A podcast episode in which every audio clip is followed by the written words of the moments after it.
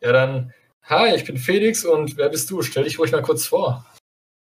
Ja, hallo, ich bin der Georg. Ähm, ja, ich bin Freizeitritter, so wie du, nur halt eben in einem anderen Zeitalter. Welches Ich war- Zeitalter? Äh, wir sind das äh, Hochmittelalter, so um 1150 rum. Mhm. Das heißt, äh, noch keine Plattenrüstung, dafür ein bisschen Gambi und sehr viel Kette. Hast du dann auch so einen ähm, speziellen Orden? Weil ich krieg oft mit, dass ähm, das Hochmittelalter dann speziell auch Templer, Johanniter, Deutsche Ordensritter. Hast du da auch einen? Ja, nee, wir sind äh, eine freie Ritterschaft. Das heißt, äh, un unser Verein ist, ähm, ja, was soll ich sagen, wir äh, haben zwar die gemeinsamen Farben, aber wir, wir stellen jetzt keinen besonderen Orden dar. Mhm, okay. So, und zusätzlich bin ich jetzt seit, ja, grob anderthalb, zwei Jahren, bin in einem, ähm, in einer Fechtgruppe hier in Köln. Und ähm, ja, da habe ich dann halt das Fechten erlernt. Und das macht mir auch sehr viel Spaß. Und ja, was viele mir auf den ersten Blick gar nicht so ansehen, ich bin ein sehr, sehr schwerer Kerl. Dass ich dick bin, sieht man schon, aber wie viel ich dann tatsächlich wiege, sieht man halt nicht so sehr. Denn ich bin so bei guten 170 Kilo. Schon ordentliches Gewicht, würde ich mal sagen. Also Koloss und definitiv nicht zu unterschätzen. Ähm, ich hätte noch gleich eine Zwischenfrage, nämlich würde ich gerne fragen, ähm, was du denn kämpfst oder was du fechtest. Könntest du das noch näher beschreiben? Gibt ja Ja, natürlich. Ähm, in, in, in unserem Fechtverein kämpfen wir Zeit der Schwerter. Ah, ja. Das ist ähm, ja, einzuordnen ungefähr zwischen Codex Belli und Huskal. Mhm. Also man geht mit der Intensität ran, wie man das beim Huskal auch macht, nur halt eben ohne Kopftreffer. Aber Arme, Beine kann man, äh, kann man ruhig äh, behauen und äh, auch halt ein bisschen härter, wie das bei Codex Belli der Fall wäre. Man sollte halt die, die Gelenke und die, die Hände ein bisschen schonen, aber wir wissen ja alle, das klappt nicht immer, ne? Ja, und den Sack musst du auslassen, das ist ganz wichtig, das ist in keinem Regelwerk, in keinem offiziellen erlaubt. Ja, also im Prinzip geht es nur darum, Kopftreffer und Stiche sind verboten und der Rest ist im Prinzip, also ganz normale Schläge sind erlaubt, wobei wir dann auch, je nachdem, gegen wem wir gegenüberstehen, äh, bremsen wir den Schlag auch gerne mal ein bisschen ab. Ne? Also auch Kopftreffer jeglicher Art, auch dieser gerade, weil ich frage nach, denn viele sagen, Kopftreffer sind tabu, aber die sagen dann ganz kerzengerade von oben wäre okay, aber Zeit der Schwerter ist dann komplett ohne Kopftreffer. Ganz genau. Also wir machen tatsächlich komplett ohne Kopftreffer. Ne, und auch wenn wir auf die Schultern hauen, ist es uns lieber, wenn wir so in einem 45-Grad-Winkel von oben hauen. Ähm, ich kann mir auch vorstellen, also ich weiß es nicht genau, das kannst du ja vielleicht gleich sagen, äh, dass wahrscheinlich viele aufgrund ihrer Darstellungsart dann auch ähm, nicht so überpanzert sind, sage ich mal, sondern mit Camperson, Kettenhemd und wahrscheinlich Nasalhelm oder mit einer, nur einem, äh, wie heißt das, Eisenhut rumrennen, wo das Gesicht auch frei ist. Und da macht es dann auch wahrscheinlich ziemlich viel Sinn, dass man aus Sicherheitsgründen nicht auf den Kopf haut. Ja, also ich bin jetzt mit, mit einer anderen Dame, bin ich tatsächlich der Einzige, der mit Nasalhelm kämpft. Die meisten äh, in dieser Fechtgruppe machen, äh, machen Wiki und haben natürlich diesen Brillenhelm. Der bietet schon ein bisschen mehr Schutz fürs Gesicht. Ja, Diesen Und- Kermundbu-Fundhelm, oder? ja, ja, ich glaube, so heißt der. Also so ganz genau kenne ich mich mit den Wikis auch nicht aus. Achso. Ja, ich sehe bei ähm, diesen Wiki-Helmen ziemlich oft, dass die meisten nehmen diese Guillermo-Funde, also ich werde dann wahrscheinlich noch ein Bild einblenden, wenn wir hier den Podcast dann hochladen. Ähm, das ist aber gar nicht so, ich sag mal so historisch, weil das ist eine Fundlage und der wurde nicht mit kompletter Kette gefunden und viele moderne Nachbauten machen da einen Ringpanzer ums Gesicht rum und um den kompletten Kopf. Und viele sagen, die meisten Ringpanzer, die an Helmen dran waren, die waren so, dass sie den Nacken und die Seiten bedecken, aber nicht das ganze Gesicht. Ja, also gesehen habe ich das auch schon öfters, dass, dass, der, äh, dass die Kette rundum geht. Ich persönlich finde das jetzt nicht so schlimm, weil es bedeutet natürlich auch ein bisschen mehr Schutz für den, äh, für den Kämpfer selber. Auch wenn die Kette jetzt den stumpfen Einschlag jetzt nicht besonders gut bremst, sie bremst ihn immerhin ein bisschen. Ja. Das ist auch schon mal einiges wert. Und ich sag mal, das mit den Kopftreffern finde ich jetzt, jetzt wo ich noch den Nasalhelm benutze, äh, finde ich das ganz okay, dass wir das rauslassen, weil ich musste ja im Prinzip nur den Kopf leicht nach hinten neigen und schon trifft mich die Schwertspitze statt auf dem, auf dem Helm im Gesicht. Ja, und das Genau, das braucht halt niemand oder zum Beispiel dein Gegner stolpert oder du stolperst oder weichst unglücklich Genau. aus und zack hat man so ein Ding im Gesicht. Ja, also ich finde, dass äh, dieses Zeit der Schwerter-System finde ich eigentlich gar nicht schlecht, gerade für Anfänger, um da erstmal reinzukommen. Ja, und jetzt muss ich auch natürlich wieder betonen, ich wiege über 170 Kilo. Ja, und wenn ich jetzt noch einen Gambeson und einen Helm und eine Kette anhabe, dann ist das ganz schnell über, über 200. Ich bin dann nicht so schnell. Ne? Ja, aber das sind die leichten Leute auch nicht in der Regel, wenn sie dann Rüstung anziehen. Ja, also wenn man gerade anfängt, dann äh, fühlt man sich noch, ähm, ich sag mal, sehr eingeschränkt. Man fühlt sich äh, wie, wie Neugeborenes, was gerade das Laufen erlernt. Ne? Das ist, Ja.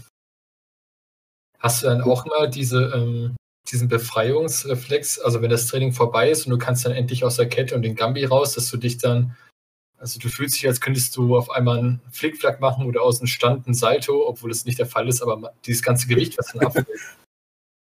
ja, also sagen wir so, ich, ich freue mich dann immer nur, wenn ich den, den Helm und den Gambi aus hab und äh, es kommt wieder Luft an den Körper und ich kann mal so ein bisschen abschwitzen.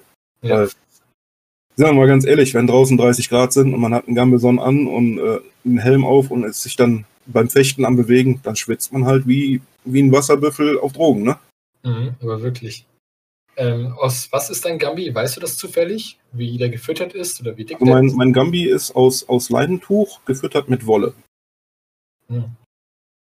Der wurde auch extra für mich gemacht, weil von der Stange gibt es sowas nämlich in meiner Größe nicht. Ah, Ach so. Ja. Die Kette gab es tatsächlich von der Stange, allerdings leider nur äh, unvernietet. Da muss ich leider einfach aufgrund meiner, meiner Ausmaße äh, ein bisschen auf die Authentizität verzichten. Leider. Ging nicht anders. Ja, aber ich finde sowieso, das mit den authentisch sein, was von vielen Leuten auch als einfach nur A abgekürzt wird, da kann man oft und gut ähm, Abstriche machen, wenn es um die Sicherheit oder um von mir aus auch bequeme Sachen geht, wie zum Beispiel Gewicht, dass man halt jetzt nicht Stahl nimmt, sondern Titan, wenn man es sich leisten kann. Ähm, das hätten die früher auch gemacht, wenn es das gegeben hätte, wahrscheinlich. Und da muss man auch sagen, ja, dann kann man halt sagen, ich weiß, ich bin nicht historisch, aber geh mir nicht auf den Sack damit, wenn du jetzt meinst, dann dürfte ich es gar nicht machen, wenn es nicht A ist. Ja gut, ich sag mal, auf der einen Seite ne, denkt man sich natürlich so, mein Gott, der kann tatsächlich mit der Rüstung noch laufen. Wie geht das? Ne? Und auf der anderen Seite habe ich das jetzt, bin ich halt auch schon mehrmals drüber gestolpert, dass halt viele Leute denken, ein Kerl in meiner Gewichtsklasse sollte überhaupt nicht fechten. Ne? Oder generell keinen Sport machen, weil sieht ja lächerlich aus. Ne? Äh, aber, während, sie, ja, okay, während sie aber gleichzeitig denken, so, warum macht der keinen Sport? Ne? Ja, das klingt ja schon ziemlich widersprüchlich mit, ähm, warum macht der, ich sag jetzt mal, warum macht der Dicke keinen Sport? Und da haben sich echt Leute aufgeregt. Also, Ja, wie gesagt, also man, man sieht es ja öfters in den, in den sozialen Medien. Da wird sich halt über den einen oder anderen dicken Ritter gerne mal lustig gemacht. Ja, oder da gab es halt auch mal ein, äh, ein sehr unschönes Duell hier in, in der Nähe von Köln. ach ja, das ähm, haben ja einige mitbekommen. Dieser Genau. sogenannte Heulgang, der da vonstatten ging. Ja, da, da fielen auch sehr, sehr viele, ich sag mal, Kommentare, die, die halt auch ja, mehr Fettshaming als, als tatsächlich um, ums Thema gingen. Ne? Also, weil einer der Beteiligten wahrscheinlich auch ähm, mehr auf den Rippen hatte. Und dann wurde er aufgrund seines Gewichts beleidigt und nicht aufgrund, was sonst so vorgefallen ist. Verstehe ich das richtig? ja, ich meine, es gab natürlich auch jede Menge andere Gründe, warum man äh, den einen oder den anderen Protagonisten jetzt nicht mögen konnte. Und ähm, ja, aber was das jetzt tatsächlich damit zu tun hat, weiß ich nicht. Ne? Ja, okay. Ja. Ich, bin, ich bin ja jetzt nicht aus Spaß so dick, sondern es, ja, wie soll ich sagen, ne? man, man wird krank und äh, bekommt jede Menge, Me Menge Medikamente verabreicht und kann keinen Sport mehr machen. Die Medikamente führen dazu, dass der Körper sich aufbläht. Ja, und auf einmal ist man richtig schwer. ja. Ja. Und Was- dann habe ich, habe ich halt im ganzen letzten Jahr, nachdem dieser, dieser erste kleine Lockdown da vorbei war, da habe ich dann quasi jedes Wochenende trainiert und habe fast 30 Kilo verloren in einem Jahr. Mhm. Und ähm, ja, trotzdem hört man sich natürlich solche Kommentare dann an und denkt sich seinen Teil und ja, ich, ich, ich, verstehe manchmal den, die Logik dahinter nicht. Ne? Auf der einen Seite sagen die Leute einen, warum machst du keinen Sport, dass du so dick geworden bist. Ne? Und auf der anderen Seite, wenn man dann Sport macht, seit ob man ins Fitnessstudio geht, ob man irgendwo am Walken ist oder, äh, weiß ich nicht, äh, was ich jetzt zum Beispiel mit meiner Personal Trainerin mache, ist dieses sogenannte High-Intensity-Intervall-Training. Ja. Ich weiß nicht, ob der etwas sagt. Das ist im Prinzip, ähm, man macht Kniebeugen und danach läuft man, danach macht man Liegestützen, danach läuft man wieder und das ist im ja, Prinzip. Das unter der Abkürzung HIIT wahrscheinlich und ich weiß, dass es sehr, sehr anstrengend ist. Ja, das, das kann man so sagen. Also, wer danach nicht schwitzt, da ich glaube, der, der, muss, der muss wirklich keinen Sport machen. Aber, ich schwitze da, ich schwitze da wirklich sehr viel. Mhm. Ja, wahrscheinlich, ähm, also ich weiß nicht, was da in den Leuten vorgeht, wenn sie jetzt sagen, jemand, der dick ist, sollte keinen Schwerkampf machen oder sowas. Ähm, keine Ahnung, je nach Regelwerk sehe ich eigentlich überhaupt keine Gewichtsgrenze dort. Ähm, mir wird überhaupt nicht einfach, warum man das machen soll oder warum man jetzt einfach, ich sag mal, dickere Menschen oder dünnere Menschen unterschätzen soll. Das ist der größte Fehler, den du machen kannst deinen Gegner oder deinen Mitstreiter zu unterschätzen. Ganz ehrlich, tatsächlich, tatsächlich nutze ich das mittlerweile, damit die Gegner mich unterschätzen. Ja, also wenn ja, ich dann, Vorteil dann. Wenn ich dann tatsächlich dann in meiner Rüstung dann quasi auf das Duell in die Mitte gehe, ja, dann gehe ich extra steif und unbeholfen wie ein Michelin-Männchen da rein, damit der andere denkt, oh, das wird aber ein leichtes Spiel. Mhm. Und wenn man dann auf einmal anfängt zu tänzeln, dann äh, fallen den Gegnern fast die Helme vom Kopf und ja, man hat seine zwei, drei Treffer gemacht, bevor der Gegner weiß, was los war. Ja, schön im Moment die Überraschung nutzen. Zap, zap, zap. Ähm, ja. Sind bei ähm, Zeit der Schwerter nochmal ähm, eigentlich auch ähm, Ring oder jetzt, keine Ahnung, ist ein Umschubsen, ist es da drin oder ist da nur. Ähm, ja, das ist schon, ist, ist schon möglich, das machen wir auch. Aber das, das hängt auch immer so ein bisschen davon ab, wem wir gegenüberstehen. Ne? Wenn ich jetzt wenn mir gegenüber jetzt, ich sag mal, ein zartes Mädel, Mädel im Alter von, ich sag mal, 22 Jahren steht, na, da werde ich jetzt nicht mit meiner, äh, mit meiner ganzen Masse auf die draufspringen. Ne? Das mache ich dann nicht. ja, wie das klang. Nein, ich weiß, du, du denkst natürlich direkt wieder sexuell. Und klar, da kann ich auch verstehen, wenn du mich gesehen hast, ne? aber nein, so schlimm ist es dann auch nicht. Jawohl, ähm, ja, also dass man jetzt zum Beispiel sich dem Gegner anpasst, weil das ist jetzt kein Kampf auf Leben und Tod oder nichts Ernstes. Wir wollen ja im Endeffekt alle Spaß in unserem Hobby haben. Genau, und, am Montag müssen wir alle wieder arbeiten gehen, ne? Ja, genau. Und dass man sich jetzt dem Gegner anpasst, ist halt so selbstverständlich wie, oder sollte selbstverständlich sein, wie dass man den jetzt nicht auf eine ungeschützte Stelle haut, weil dann hätte man ja theoretisch gewonnen. Aber dann ist dein Kumpel wahrscheinlich ziemlich sauer auf dich und hat dann eine Verletzung. Muss ja auch nicht sein. Richtig. Genau. Also wir, wir, passen uns einander schon so ein bisschen ab, an. Ich möchte jetzt auch tatsächlich mir nochmal einen anderen Helm besorgen mit ein bisschen Gesichtsschutz, damit ich auch mal eine etwas härtere Gangart gehen kann. Also damit ich auch, ich sag mal, vom Regelwerk rein, rein vom Regelwerk Richtung Huskar gehen könnte. Ja. Na, das ist einfach nur für mich persönlichen Schutz, damit mir dann einfach nicht beim, beim Training danach irgendwelche Zähne fehlen oder so. Genau. Weil die wachsen so schlecht nach, nach dem ja, ich hätte auch gern Haigebiss, ne? aber es gibt es leider nicht. Nee, nee. Oh, ich denke mir manchmal auch so wie, äh, wenn man sich diverse Videos anguckt, wie einige Leute auf sich einknüppeln ohne Schutz, so, ja, ist toll, dass du dich jetzt cool fühlst damit, aber wenn da was schief geht, dann, ich sag mal nicht, dann bist du verunstaltet. Narben können auch cool sein, auch wenn sie im Gesicht sind, aber so ein Auge oder so ein Zahn, das regenerierst du mal nicht eben und ja. ja. Einfach Vorsicht walten lassen. Ja, tatsächlich sind auch bei, bei uns schon äh, Unfälle mit Gesicht passiert. Ne, also ich habe tatsächlich bei, äh, bei einem mir in der, äh, in der, im Schildwall gegenüberstehenden Kerl, wollte ich ihm auf die Schulter hauen. Und genau in dem Augenblick kommt halt ein Schlag von rechts und trifft quasi den Knauf von meinem Schwert, was den Schlag von mir so ablenkt. Und der Schlag geht ihm ins Gesicht. Jetzt hat er zum Glück eine Babuta angehabt mit, mit diesen Wangenteilen. Ne? Ja. Ja, da hat er ihren Zweck getan, aber. Ja, natürlich, das war. Ist der natürlich, Stift hast du schon nicht gemalt bei ihm.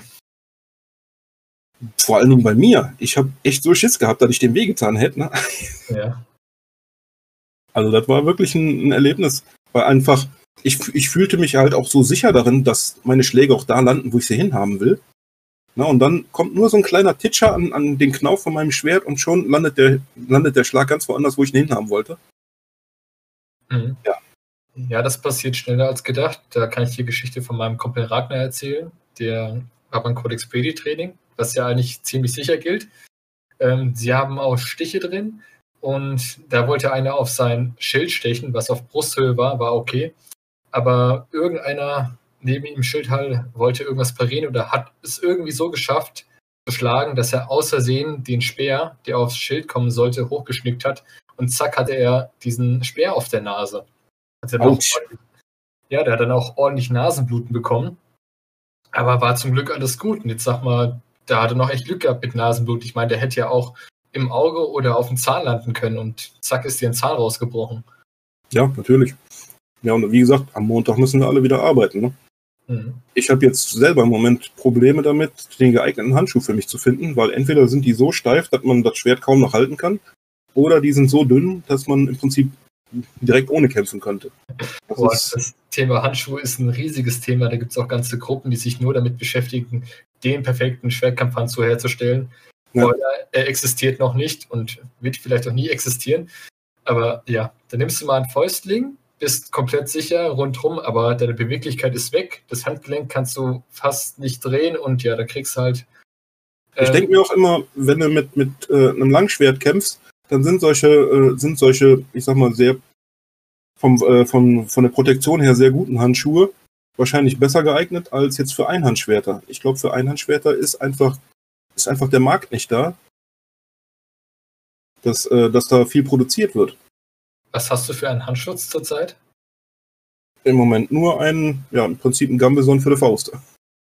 Also ordentlich gepolsterter Fäust, Stofffäustling wahrscheinlich, oder? Genau. Ja, und ich habe auch noch einen, äh, einen so einen Lederhandschuh, den ich mir extra aus Polen habe kommen lassen. Mhm. Aber der ist halt so steif, obwohl ich den jetzt schon mit Öl und mit, mit Fett und mit Kneten bearbeitet habe. Der ist so steif, da ich habe im Prinzip null Gefühle in dem Schwert und äh, ja, das macht dann im Prinzip den ganzen Schwertkampf so unsicher, dass ich im Prinzip lieber ohne kämpfen würde. Ich glaube, das Problem kennen viele, die diesen Sport in irgendeiner Weise betreiben, das Thema Handschutz. Zum einen diese ähm, für die frühmittelalterlichen Leute, die oft auf irgendwas aus Leder zurückgreifen. Sei es jetzt wirklich ein Lederpanzerhandschuh, nur dass es Metall durch Leder ersetzt wurde, oder so ein Polsterfäustling, in den Lederplatten eingenäht sind, um halt wirklich sicher zu sein. Aber die Dinger sind einfach so abartig steif und die müsstest du eigentlich drei Jahre lang so richtig eintragen und einschwitzen, bis sie einigermaßen sich deine Hand gut anschmiegen.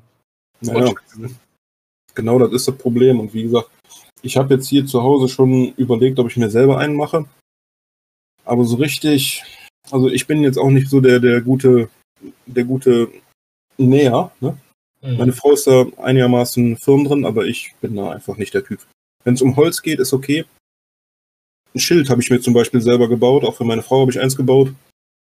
Das ist eine, eine Sache, die kann ich ganz gut, aber nähen. Entschuldigung, da bin ich raus. Nee, nee.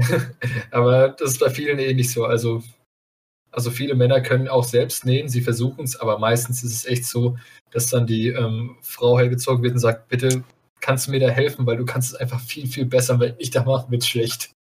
Ja, mein Gott es muss ja auch nicht jeder immer alles können. Ne? Du bist zum Beispiel, das habe ich in deinen Videos gesehen, da bist du öfters mal auf den, auf den Metallplatten am rumhämmern und versuchst da Rüstungsteile zu entwerfen. Und das sieht auch ganz gut aus. Oh, Dankeschön. Aber ich krieg das nicht, also da hätte ich jetzt einfach zum, wieder nicht die, die, die Nerven für, da stundenlang auf so einem Stück Metall hochzuklopfen. Ne? Ja, da muss man schon einen Tick für haben. Dafür so Holz, kein Plan. Also meistens es, wenn ich es auslegen will und reißt so ekelhaft aus, da denke ich mir so, Ach, ich bleibe bei Metall. Einfach. ja. Holz ist, liegt mir wieder ganz gut. Ich habe früher viel Lautsprecher gebaut und deswegen kann ich mit der Stichsäge ganz gut umgehen. Ja, und jetzt die beiden Schilder zu basteln, war jetzt eigentlich aus meiner Sicht nicht schwer. Mhm. Ja, also jeder hat so sein eigenes Hobby. Also ich würde mal sagen, so sich Handschuhe bauen, darüber denkt jeder mal nach, wenn er mal einen auf die Finger bekommen hat. Und das nächste, was dann der Mittelalter-Enthusiast baut, ist ein Schild, weil es ist auch einfach cool, oder? Ja, natürlich. Der Witz ist ja, das mit den Handschuhen, das hat ja angefangen, wir haben ja, so, wie gesagt, solche Polsterfäustlinge. Und jetzt war meine Frau mit mir auf einem, äh, auf, wir waren auch mal unterwegs und äh, waren halt auch mal woanders kämpfen. Und dann standen wir da halt auch in der Reihe. Und meine Frau hat dann einen Schlag auf den Daumen bekommen und dann war der Daumen angebrochen.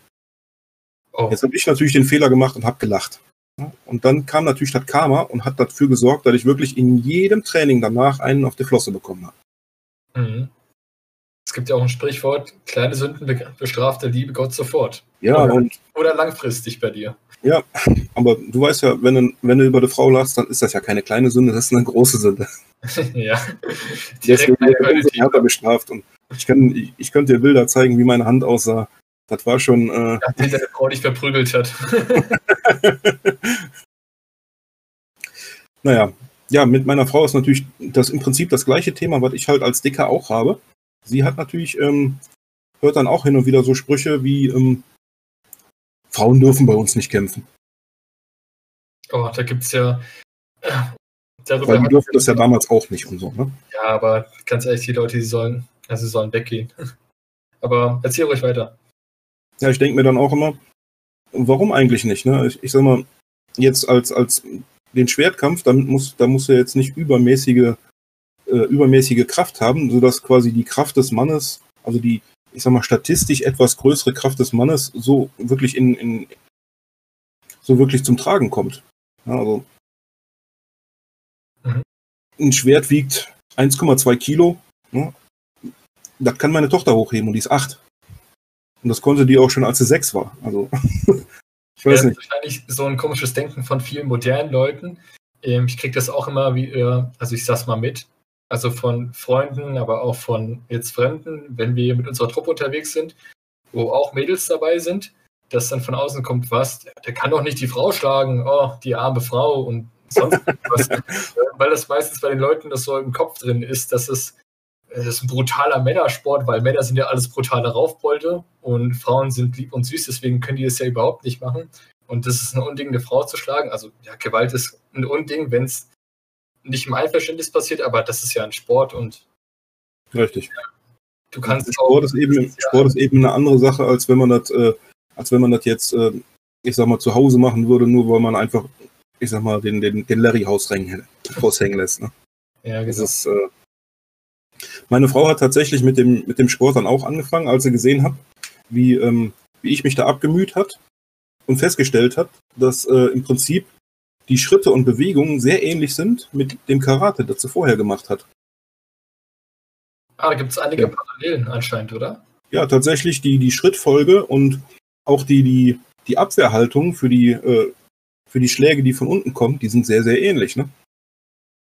Wenn man sich im Prinzip einfach nur den, den Arm des, des Karatekämpfers vorstellt wie, wie das Schwert, dann ist das sehr, sehr ähnlich.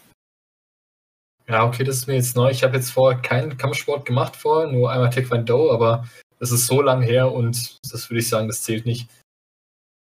Aber es ist ja, es ist ja auch irgendwie logisch, dass es da Parallelen gibt. Zum einen ist ja die Körpermechanik des Menschen eigentlich immer gleich und dass da einige Überlappungen gibt und dass es sich dann auch lohnt, vorher einen anderen Sport gemacht zu haben in der Richtung, das ergibt sich dann wahrscheinlich.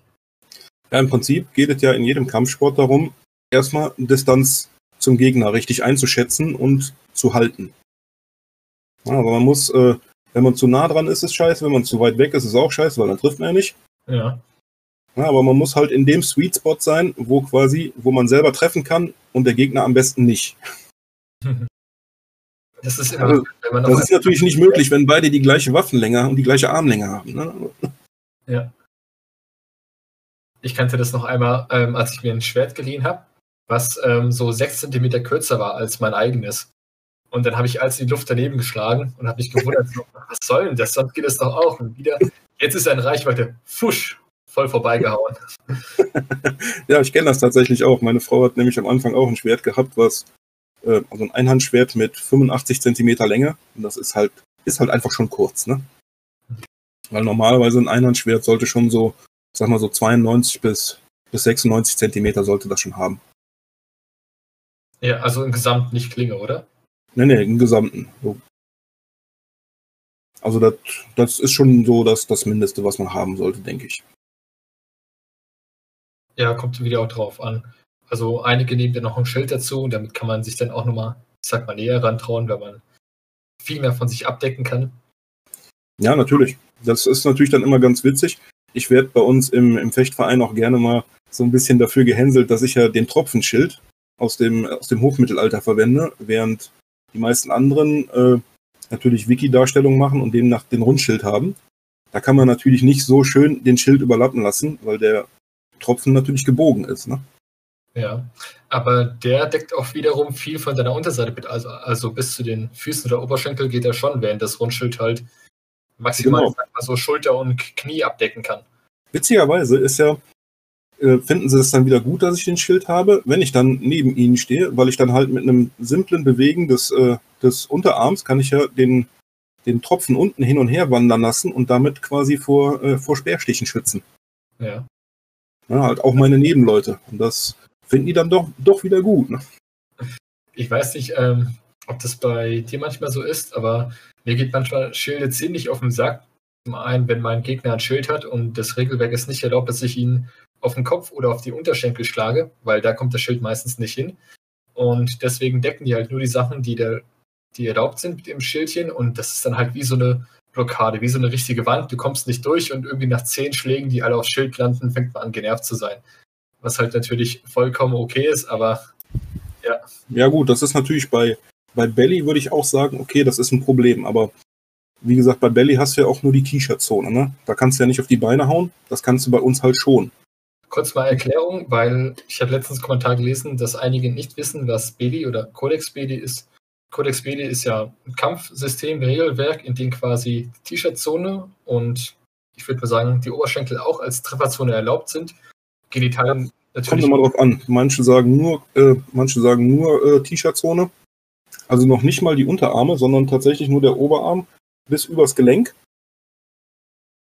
Und ähm, ja, dann äh, halt auch großzügig den Halsbereich ausgeschnitten natürlich. Mhm.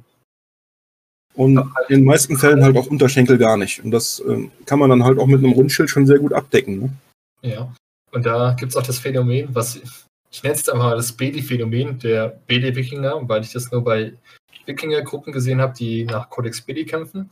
Das Rundschild deckt die Schulter bis zum Knie ab also die gesamte Trefferzone, die du treffen darfst, heißt, der Typ, der dir gegenübersteht, ist schon mal unsterblich, weil du darfst ihn das Schild auch nicht irgendwie wegreißen.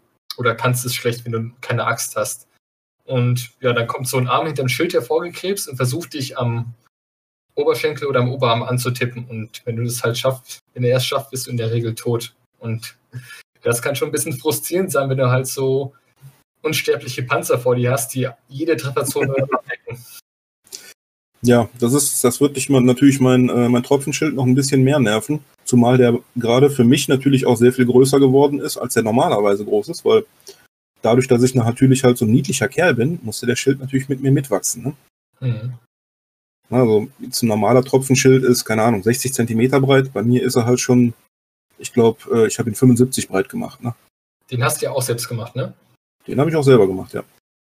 Auch den, äh, meine, meine Frau hat dann etwas leichteren Heater-Schild, also den, oder den Dreiecks, Dreieck. Den Dreieckschild, genau. Mir fiel gerade das deutsche Wort nicht ein. Manchmal, wenn man in diesen englischen Podcasts unterwegs ist, dann. Man hat immer die englischen Begriffe. Dann ist man gedanklich woanders. Ne? Ich sage auch oft Armor oder Greaves statt Unterschenkelpanzer oder so. Ganz genau, ja. Du kennst das bestimmt auch. Also manchmal fällt mir einfach das deutsche Wort nicht ein, weil ich einfach das Englische so gewohnt bin. Ja.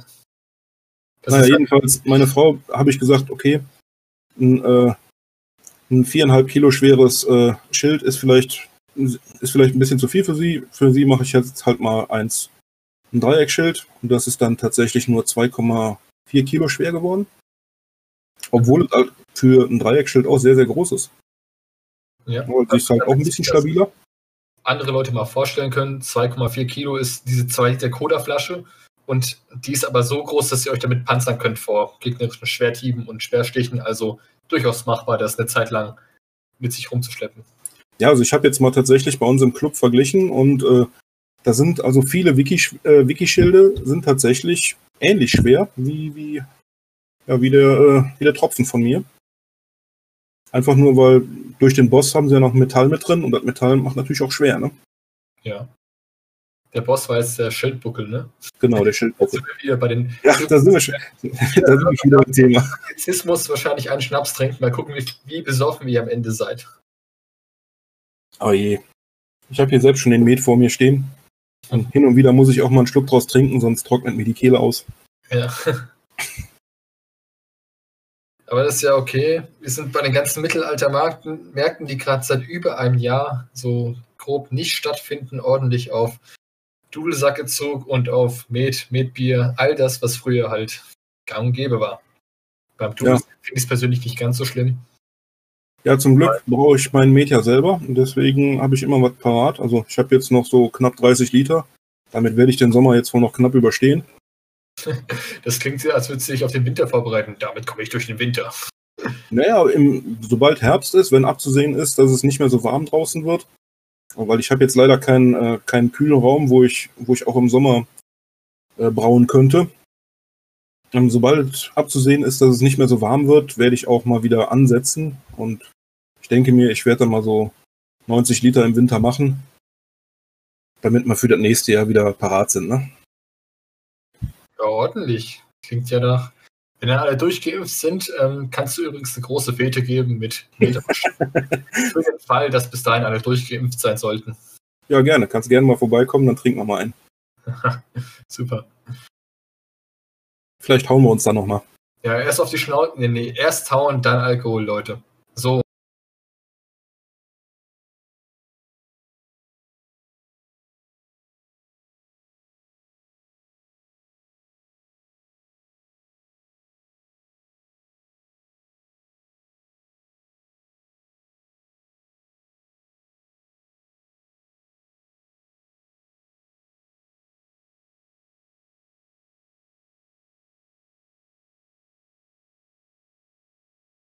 Witz gemacht.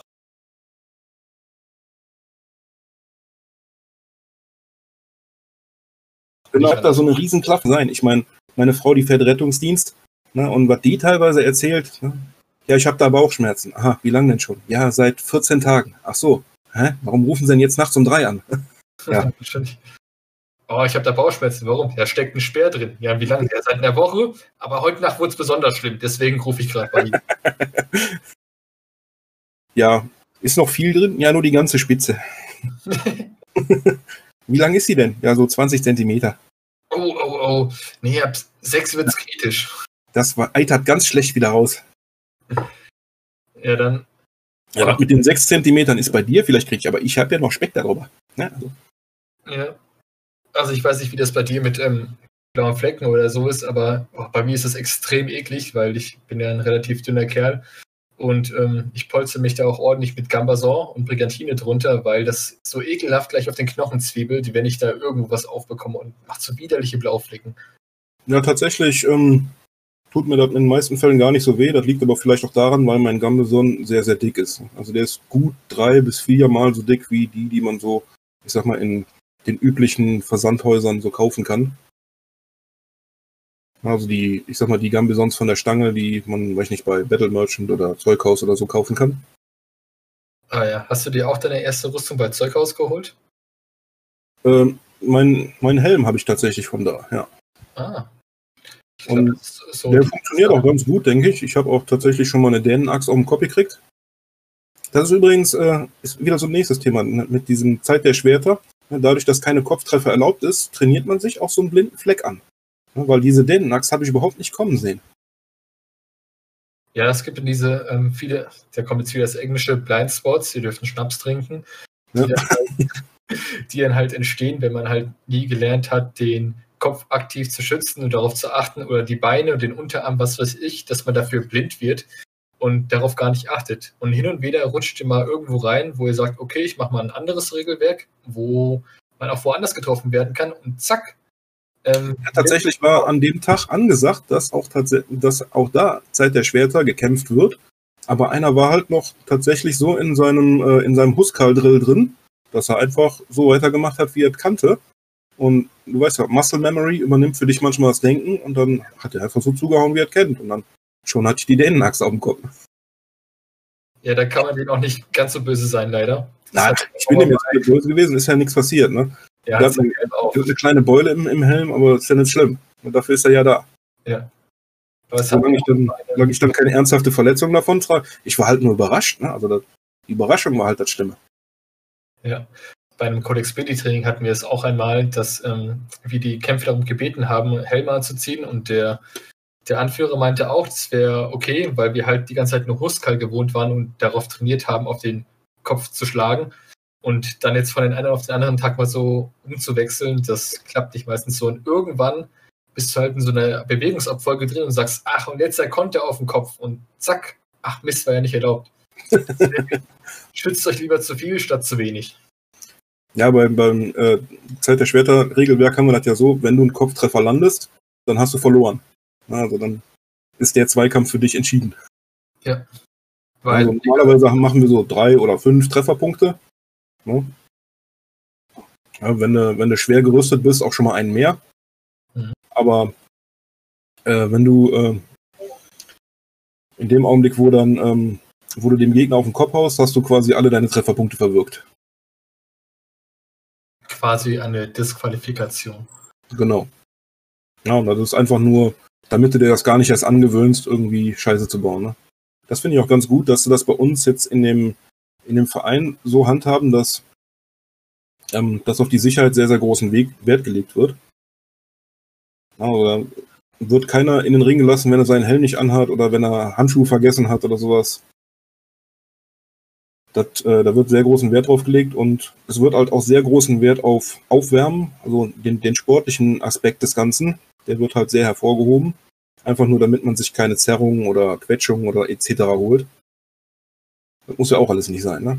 Genau. Das wird, wird sehr oft vernachlässigt, finde ich. Aber unsere Trainer, die sind da, sind da sehr hinterher, dass man das macht. Und das finde ich auch gut so. Gerade jetzt in meiner Gewichtsklasse ist das sehr von Vorteil, wenn du, wenn du dich schon mal aufgewärmt hast, bevor es losgeht. Ja. Da sind Trainer wahrscheinlich auch so wie die Eltern, die man uncool findet, weil die zwingen dich dann, wärmt euch auf, macht diese Übung, ja, es nervt, aber jetzt machen wir nochmal die und die, den Übungen. Aber das ist halt wirklich ziemlich wichtig, weil je älter du wirst, desto leichter verletzt du dich. Und wenn du jetzt, wenn er jetzt so ein 16-Jähriger und 20-Jähriger ist, der sich da abackert, ohne irgendwelche Vorkenntnisse, ja, da geht das noch, aber das kannst du halt nicht die ganze Zeit weitermachen und schwupps verletzt du dich. Und dann läuft es so blöd, dass du dann zwei Wochen oder länger nicht trainieren kannst. Und das brauchen Ja. wir ja nicht. Erstmal ist das dann halt aus, aus Gründen des Trainings halt scheiße, weil du dann halt eben drei Wochen nicht trainieren kannst. Und dein Arbeitgeber sagt natürlich auch dann, hey, hurra, ich finde das gut, dass du drei Wochen zu Hause bist. Ne, aber, Ja. Ich habe mitbekommen, dass auch viele oder einige, die dieses Hobby ausüben, dann sagen, ja, mir ist ähm, irgendwo ein Besenstiel auf den Daumen gefallen, deswegen habe ich dir jetzt eine Quetschung oder mir ist eine Eisenstange auf die Hand gefallen, deswegen geht das nicht. Also, dass da einige auch das ein bisschen verbergen. Ja, ist tatsächlich so, dass manche Arbeitgeber das dann auch äh, scheiße finden. Na, mir ist dann tatsächlich mal an einem Montagmorgen, habe ich mir auf der Arbeit wehgetan beim, äh, beim Kabel verlegen. Das war ein, äh, ein 185 Quadrat Kabel. Und das musste so scheiße um die Ecke rumgebogen werden, dass ich mir einfach wehgetan habe im Arm. Ja, und dann äh, bin ich zum Chef und sage, hör mal, heute geht nicht mehr, ich versuche morgen nochmal, ne? Mhm. Ja, und dann äh, bekam ich dann mittags den Anruf von der Sekretärin, äh, ich könnte morgen meine Schlüssel abgeben. ja, sowas gibt's. Okay, Ja. schon ziemlich heftig. Ja, weil der der Meinung war, das kam vom Schwertkampf. Ne? Also erst als das quasi aufgeklärt wurde und sich auch noch der, der Vorarbeiter so ein bisschen für mich eingesetzt hat, erst dann äh, wurde, die, wurde, wurde diese Kündigung quasi gar nicht erst ausgesprochen. Ne? Ja, Gott sei Dank. Also, da muss aber schon, naja, der Chef ein bisschen ähm, blöd gewesen sein, sage ich mal. Tja, was willst du machen? Ne? Also wir leben halt in einer Welt, wo die Vorurteile mittlerweile wichtiger sind wie die Tatsachen. Ne? Manchmal schon. Was viele auch nicht wissen, ähm, euer Arbeitgeber darf euch quasi euren Sport verbieten, wenn das ähm, gewissermaßen ziemlich grob fahrlässig oder rücksichtslos ist. Und das hast du auch oft oder hin und wieder, wenn du beim Arzt bist. Ich habe es mitbekommen, dass es war eine Kämpferin, die sehr gerne Codex Billy kämpft und dann hatte sie was mit dem Rücken. und dann hat sie gefragt, ob sie den Sport weitermachen kann. Und da fragte der Arzt, ja, was ist denn das? Ja, das ist so Codex Belli, da kämpfen Leute mit Schwertern und mit Äxten und der Arzt so, ja, aus Metall. ja, es ist aus Metall. Und dann hat er überhaupt nicht mehr weiter gefragt und sagte, absolutes No-Go, auf gar keinen Fall. Und ja, das klingt erstmal ziemlich martialisch, wenn du sagst, ja, ich kämpfe mit Schwertern aus Metall und mit Äxten. Aber da denkt man gar nicht weiter. Es ist dem auch egal, ob das jetzt so ein gestreicheltes Angetipse ist, der sagt, auf gar keinen Fall, viel zu gefährlich, immer vermeiden. Das, das halt ist ja genau der Punkt, ne, dass, dass, viele sowas halt nur aus Filmen kennen. Ja. Ne? Ich sag mal, von, von Conan über, über Game of Thrones bis hin zu Vikings oder was, ne? Und äh, ich sag mal, da sieht es halt auch sehr martialisch aus. Und dann denkst du wahrscheinlich noch, ein Schwert wird 10 Kilo wiegen. Ja, das, das, nächste ist ja, das ist ja genau das nächste Ding, ne? Dass Schwertkämpfer in solchen Filmen immer aussehen wie Arnold Schwarzenegger und Bogenschützen wie Orlando Bloom, obwohl eigentlich genau umgekehrt sein müsste. Ja, genau, und Bogen ist immer eine Frauenwaffe, weil Frauen haben nicht so viel Muskelkraft. Deswegen. Hm, genau, deswegen können die den 150 Pfund Bogen ziehen. Gar kein Problem. Aber es sind ja Elben, die können das. Ja. Super. Und ich finde das, immer, ich find das immer lustig, wenn auf dem Markt dann tatsächlich mal ein paar Leute bei uns rankommen und ich gebe denen mal so einen Bogen in die Hand und das ist eigentlich schon ein leichter Bogen, ne, nur 25 Pfund oder so. Und dann kämpfen die sich da schon ab, überhaupt die Sehne so bis zum Mundwinkel zu bekommen. Ja. Meistens fasst du den so mit zwei Fingern an, versagen dann also danach gerade bei 10 Zentimetern. Und dann sagt man dem noch, jetzt bloß nicht die Sehne loslassen, ne? weil sonst geht der Bogen kaputt oder so. Genau. Und dann auch meistens, oh mein Gott, oh, das hat ja ganz schön Zucht drauf, ne? Hätte ich nie gedacht. Und bei ja. genau das Gegenteil, so, das ist ja ganz schön leicht, hätte ich gar nicht gedacht. Mhm. Das ist dann bei Schwertern so, ne? Mhm. Ist, hier nehmen Sie mal das Schwert in die Hand, damit Sie mal einen Eindruck davon bekommen. So, hä, das wiegt ja gar nichts. Ja, sehen Sie. Ja. Die tun so, als würden sie gleich so, eine, so einen Amboss auffangen wollen, wenn sie so beide Hände hinhalten, so tun, wie gleich eine Tonne abfedern. Ja, und dann ist das Schwert ein Kilo schwer. Ne? Aber meine Frau hat tatsächlich eins, das wiegt nur 1100 Gramm. Ja, und das, äh, ich weiß gar nicht, also wir haben am Anfang, mussten wir trotzdem natürlich ein bisschen Muskelaufbautraining machen, als wir angefangen haben, weil man halt einfach im Unterarm diesen, äh, diese Kraft dann nicht hat, ne? weil man das ja sonst nie trainiert. Ja, auch in den Schultern nicht. Selbst sehr sportliche Leute, die aus einem anderen Sport kommen, wenn die es erstmal ein paar Routen ablaufen oder diese Bewegung machen, kriegen die Muskelkater, weil das halt ungewohnt ist, diese Art ja. Bewegung. Also wir nennen das bei uns Spießrutenlauf. Ich weiß nicht, wie das bei euch heißt, aber. Ja, wir nennen es einfach Hutenlauf, weil wir meistens mit dem Langschwert kämpfen und ähm, diese Stellung nennt man Huten, die man mit dem Langschwert einnimmt. Ja. Naja, jedenfalls ist ganz, ist ein schöner Sport und ist halt, es hat mir halt im letzten Jahr sehr geholfen, an Gewicht zu, verlu äh, zu verlieren. Und das Problem ist halt, ich, ich habe Rheuma und ähm, alle Sportarten, die darauf aus sind, dass du immer wieder die gleiche Bewegung hast, die tun mir auf Dauer weh. Mhm. Ich weiß nicht, ob du das verstehst, aber wenn ich jetzt zum Beispiel äh, eine, Hand, eine Kurzhantel einfach nur mit einer Hand oftmals hochhebe, dann tut mir das weh. Nehme ich aber ein Schwert und mache hier links Parade, äh, rechts Finte, Schlag rechts äh, etc., dann tut mir das nicht weh. Obwohl es im Endeffekt das gleiche Gewicht, die gleiche Arbeit ist. Ne? Also kann man sagen, du darfst nichts Monotones machen. Genau. Na, also zum Beispiel einfach nur zu Fuß gehen. Zu Fuß gehen schmerzt mich. Ne? Aber wenn ich jetzt äh, beim Schwertkampf vor und zurück hüpfe und äh, Ausfallschritt links und äh, äh Schleppschritt zur Seite etc., das ist kein Problem. Das ist ganz komisch. Ich habe aber auch lange gebraucht, um das überhaupt erst zu bemerken, wie, wie man ähm, mit dieser Krankheit umgehen kann. Weil diese ganzen Sachen, die sich immer wiederholen, die funktionieren halt einfach nicht. Und viele sagen, ja, musst du schwimmen gehen. Nee, schwimmen ist auch scheiße, weil du machst ja auch immer nur die gleiche Bewegung. Mhm. Ja, und das ist halt, das nervt dich, ne? Also du bist dann tatsächlich da zwei Jahre dran und versuchst herauszufinden, welchen Sport kannst du überhaupt noch machen, ne? Du bist tatsächlich ein bisschen verzweifelt, weil du, es geht dir auf den Sack, dass du nichts machen kannst. Ja. ja und plötzlich, äh, plötzlich bist du halt dick.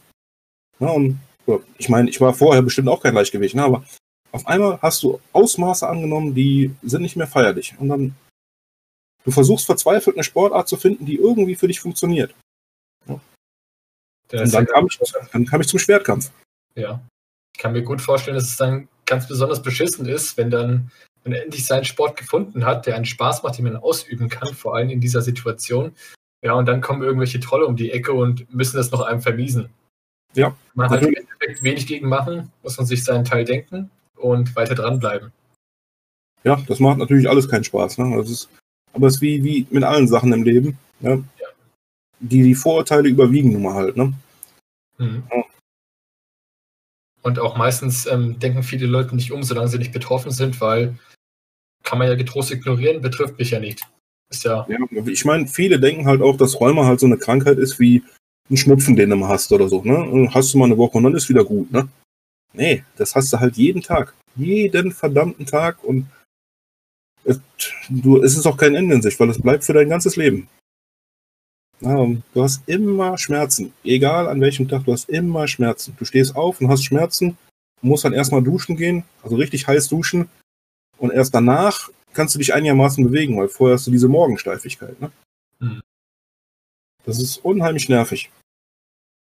Und dann musst du dann diese Medikamente nehmen. Beim Rheuma nimmt man ja, nimmt man ja Medikamente. Du, also Rheuma ist ja im Prinzip eine Überreaktion des Immunsystems.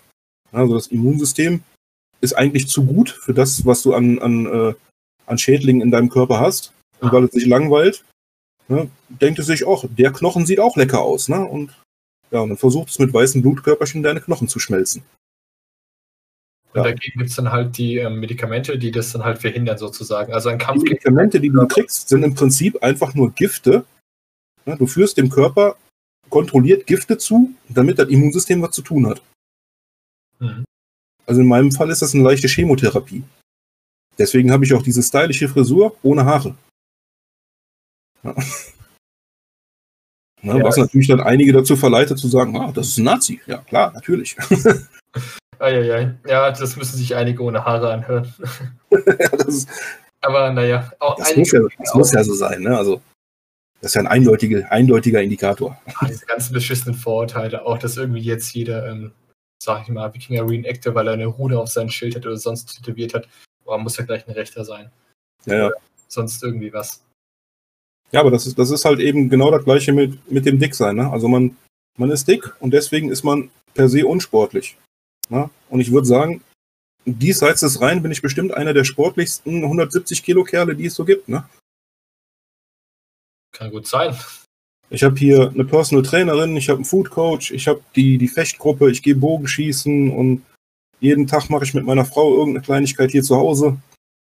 Aber ja, wenn, man, wenn man mich von Seiten sieht, dann denkt man sich, ja, das, das ist einfach nur ein Dicker, der, der frisst zu viel und macht überhaupt keinen Sport. Das sind halt leider viele blöde Vorurteile, die man leider so hört. Was würdest du denn gerne den Menschen sagen, ähm, die jetzt quasi dieses so denken oder so, zum Beispiel? Ganz ehrlich, wenn, wenn sie sich nur einen Spaß drüber machen, macht weiter. Ich mache die, ich mach die Späße selber. Ich bin bestimmt der Typ, der am meisten Witze über meine, über meine Körperfülle macht. Als überhaupt. Ja, nur wenn ihr das ernst meint, dann solltet ihr vielleicht mal drüber nachdenken, ob das wirklich immer so der Fall ist. Aber das ist eben leider nicht immer so der Fall. Manchmal steckt da auch eben mehr dahinter. Ja. Ja, kann man halt auch nichts gegen sagen, weil die, viele Leute denken da halt auch nicht drüber nach. Das ja, ich ertappe mich gerade dabei, wie ich jetzt, ähm, wie ich dazu zu sagen habe, weil die Situation für mich neu ist. Also ähm, die Krankheit Rheuma war mir jetzt, ähm, also ich wusste, dass es sie gibt, aber ich wusste bis eben nicht ganz genau, was es ist oder was es zum ja, Beispiel macht. Das, das wissen noch nicht mal die Rheuma-Ärzte, weil es gibt bestimmt 5000 Unterarten von Rheuma. Es gibt ja nicht nur die Rheumaart, die ich habe, das nennt sich Polyarthritis. Oder rheumatische, äh, chronische Polyarthritis. Das ist dann halt, wenn, wenn die Knochen befallen sind. Es gibt aber auch ein Weichteilrheuma, es gibt äh, Rheuma für die Haut, es gibt Rheuma für die Innereien und etc. Also es gibt quasi für jede Körperstelle gibt es mindestens eine Rheumaform. Sogar diverse Kopfschmerzen werden als Rheuma deklariert. Das ist. Ja, und davon sind ja auch, ähm, ich sag mal, es gibt ja auch. Millionen, Millionen sind davon krank. Die meisten verstehen doch einfach nicht, wieso und weshalb und weswegen. Und ähm, ich habe festgestellt, bei mir hängt das tatsächlich mit, äh, mit dem Luftdruck zusammen. Also du merkst es ja, wenn, äh, wenn das Wetter sich ändert, dass der Luftdruck fällt oder steigt. Ja, wenn du kannst auf dem Barometer kann man das super beobachten. Ja, genau. Wenn, wenn das Barometer fällt oder steigt, dann merke ich, dann tut es mir auch weh. Also mehr wie sonst. Mhm. Ja, diese Wetterfühligkeit nennt man das, oder? Ja, aber das liegt, ist halt nicht das Wetter selbst, sondern es ist halt der Luftdruck, der sich ändert. Das habe ich zuerst auch nicht verstanden, warum ich immer schon zwei Tage vorher wusste, wann es anfängt zu regnen. Ne, oder wann es Gewitter geben wird oder so. Ja, und dann habe ich das irgendwann, habe ich mir mal so ein, äh, so ein Barometer mit Schreiber besorgt. Und dann habe ich dann nachher ausgewertet, wann tat es besonders weh. Und dann habe ich das verglichen mit, dem, äh, mit den Zeiten, wann ist denn der Luftdruck gefallen oder gestiegen. Und das sieht man dann schon sehr deutlich. Bei anderen ist das nicht so. Also ein Kumpel von mir hat auch Räumer. Und bei dem ist das, der hat zwar auch eine Wetterfühligkeit, aber der hat auch ansonsten noch viel mehr Probleme wie ich. Und naja, das ist halt, man muss damit leben, ne? Ja, bleibt einem ja nichts anderes übrig. Am Ende hätte man lieber AIDS oder Krebs oder so. Ne? Das ist, dann ist es wenigstens nach drei Jahren auf die eine oder andere Weise vorbei. Aber ja, kommt, kommt drauf an. Also ich weiß es nicht, ich kann jetzt dazu nicht viel sagen. Äh, müssen wir einen befragen, der sie jetzt, der wahrscheinlich auch jetzt AIDS oder Krebs hätte. Wahrscheinlich. Ich, wahrscheinlich ist das jetzt natürlich aus meiner Sicht genauso ein Vorurteil. Ne? Das ist, ja. Mhm. Das, da sind halt alle Menschen nicht frei von, von diesen Vorurteilen. Ne? Das ist halt leider einfach auch eine menschliche Eigenschaft, die Vorurteile zu haben, weil Vorurteile oder Klischees entstehen oft wegen ja. Ich kann mich da selber auch nicht von ausnehmen. Ne? Ich kann mir auch selber drüber lachen, wenn, wenn jemand mal wieder einen dicken Witz macht. Ne? Oder ja, oder weiß ich nicht, hin und wieder mache ich mit meiner Frau halt auch einen Witz von wegen, haha, du kannst ja gar nicht kämpfen, hahaha. mit, dem, mit, dem, Ergebnis, dass sie mir dann sofort einen überbrät, ne? ja, aber das sind halt diese Vorurteile, die halt ähm, auch quasi das alles ausmachen, wie zum Beispiel, ist ja klar, du hast ja vorhin erwähnt, dass du jetzt mit deinen Taten 170 Kilo keine Frau jetzt ähm, umrennen würdest, ähm, weil, sie zum Beispiel zum Sieg verhelfen würde, sondern äh, man passt sich ja den Gegebenheiten an. Und ich muss jetzt sagen, wenn ich jetzt gegen eine Frau kämpfe, auch wenn ich jetzt sagen würde, ich behandle alle gleich, unterbewusst schlage ich wahrscheinlich doch sanfter zu oder passe mehr auf als bei einem Kerl.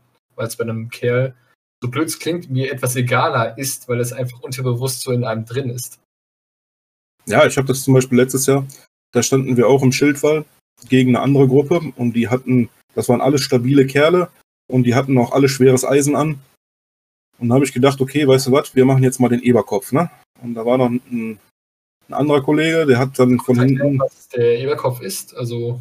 Der Eberkopf ist im Prinzip, wenn einer quasi, also wenn, wenn die eine Schildreihe sich quasi in einer Dreiecksformation zusammenrottet und dann quasi durch die gegnerische Schildreihe durchdrücken will. Ja, und die Mitte, die Mitte davon ist quasi der Eberkopf, weil der schlägt quasi auf. Und der Typ bin dann ich gewesen. Und von hinten haben mich dann von links und rechts noch zwei Leute geschoben. Ja, und das sah dann aus wie beim Kegeln, ne? Ja. Aber einerseits ist da dann gebe ich doch auch von Vorteil, oder? Weil du hast besonders viel An diesem einen Punkt, ja, da mag es von Vorteil sein, in allen anderen Positionen nein. da ist es eher von Nachteil. Weil natürlich hängt natürlich die, die Ausdauer, die man hat, die ist natürlich schnell am Ende. Mhm. Klar habe ich sehr viel Kraft in den Beinen vor allen Dingen. Ja, also ich sag mal, in, in einem ganz normalen äh, sowas wie Tauziehen oder so, da werd, werden wenige Leute in der Lage sein, mich zu schlagen. Aber. Jetzt mal ähm, ganz anders ähm, so gesprochen, bisschen Videospielmäßig, aber ich würde sagen, du hast dann die Klasse des Tanks quasi, der Panzer. Viel HP. Ähm, ja, so könnte man sagen. Ja, aber. aber ordentlich Trefferpunkte können richtig einstecken. Und dann gibt es halt noch die anderen Klassen, die Damage-Dealer, die leichten, die dann nach einem Schlag weg sind, aber dafür auch flink. Und naja, jeder hat seine Vorteile. Man muss gucken, wie man sich da am besten einsetzen kann oder wie man das am besten nutzen kann. Ja, also was ich jetzt zum Beispiel neulich gemerkt habe, mein Trainer, der hatte neulich mal eine Badiche dabei. Ja, also für alle, die das nicht kennen, das ist im Prinzip eine gut zweieinhalb Meter lange Axt, oder zwei Meter siebzig war sie sogar, die ähm, relativ schwer ist, mit einem, äh, einem Axtkopf, der, ich glaube, zweieinhalb Kilo wiegt sogar. Uiuiui. Ja, das ist ein, ist ein, sehr schweres Ding gewesen. Jetzt muss man, muss man dabei sagen, mein Trainer, der ist, ich glaube, 1,78 und äh, um die, ich sag mal, 78 Kilo würde ich ihn schätzen. Ne? Das ist ein relativ leichter Kerl.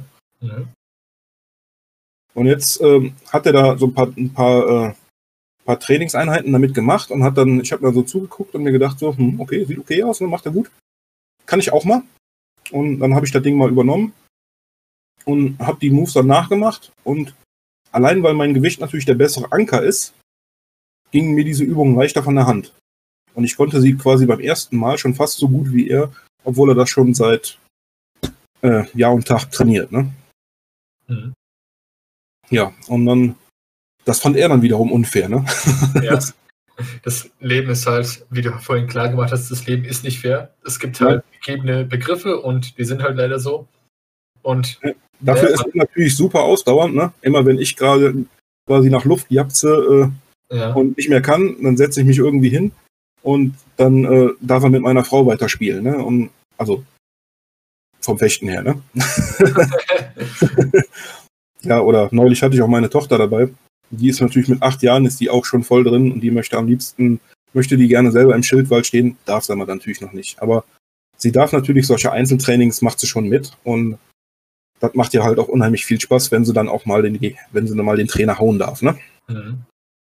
Ja, und sie ist natürlich, jetzt hat sie so neulich von der, von der Schulklasse, hatte sie eine Aufgabe, sie soll was über Ritter erzählen. Das war natürlich genau ihr Ding. Ne? Und dann konnte sie tatsächlich mal ein paar Fotos mitnehmen und dann haben wir so, ein, äh, so eine Collage gemacht auf einem Leinentuch.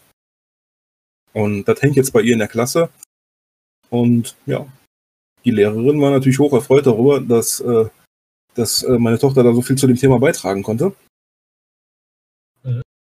Ja, und die, an, die, an, die, anderen Kinder in der Klasse waren natürlich beeindruckt darüber, dass äh, meine Tochter schon eine komplette Rüstung hat und ein Schwert und ein Bogen und Pfeile und.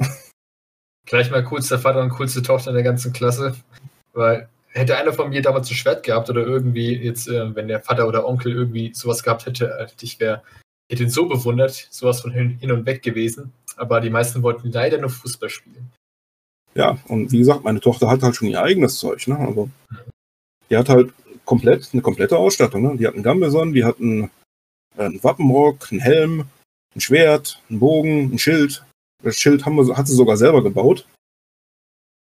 Ja, einfach nur, weil ich gesagt habe, weißt du was, komm, wir machen jetzt mal ein Schild. Ne? Du, willst, du möchtest eins haben, komm, wir bauen den selber. Ja, ja. Ist schon toll. Habe ich ihr so ein bisschen gesagt, was sie machen soll, und dann hat sie das tatsächlich die Säge selber angesetzt und hat das Ding selber gesägt. Ne? Und ich finde das ja. super.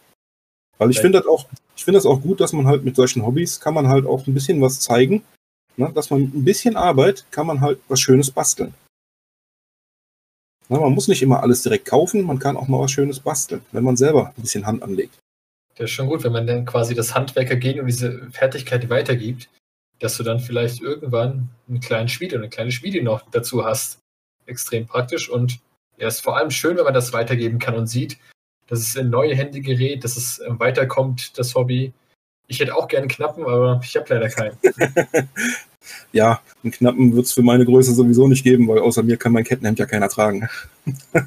ja, jetzt stell dich mal nicht so an, als würde dein Kettenhemd eine Tonne wiegen und dass du der einzig wahre nee, ist der das. So, so auch nicht, aber ich sag mal, ein Kettenhemd, was, was 17 Kilo wiegt, ist schon ein Brocken. Ne? Also, okay, das ist schon ein Brocken. Also. Aber das ist jetzt nicht, weil es irgendwie besonders wäre oder so, das ist, sondern einfach nur, das ist ein Standard ID9, ne?